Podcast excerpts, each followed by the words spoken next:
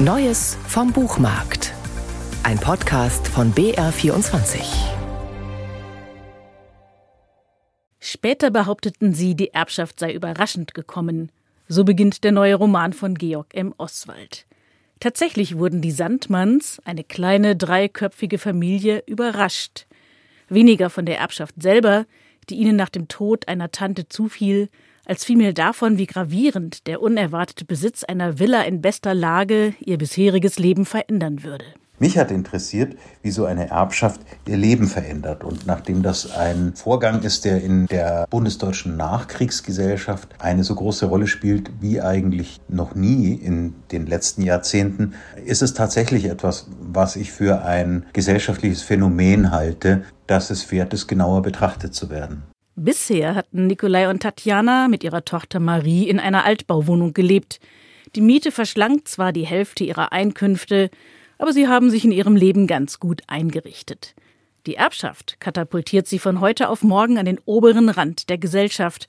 Und als sie in ihrem alten VW Golf Diesel in der neuen Umgebung, dem Philosophenviertel, vorfahren, wird ihnen auch klar, was das für sie bedeutet auch wenn sie einander immer wieder versichern, nun im neuen Zuhause angekommen zu sein.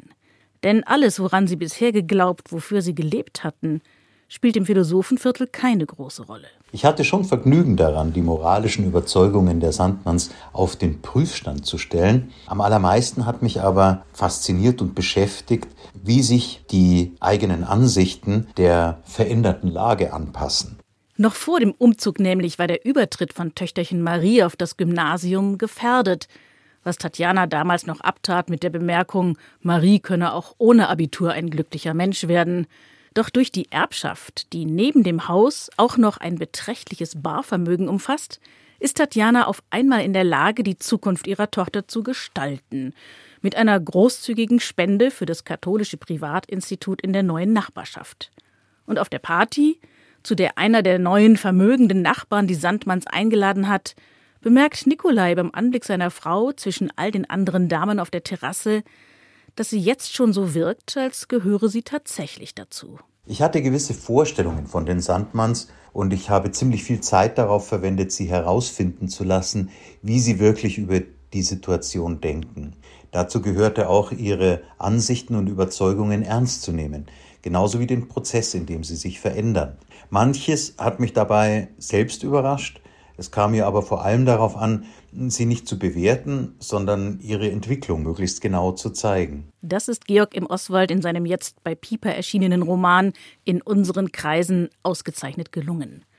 Auf eine gestochen scharf beobachtende, dabei zugleich alle handelnden Figuren ernst nehmende Weise erzählt er von der nur scheinbaren Durchlässigkeit einer Gesellschaft, die doch nur selten die Grenze zur nächsten im Paralleluniversum gelegenen Nachbarschaft übertritt oder übertreten lässt.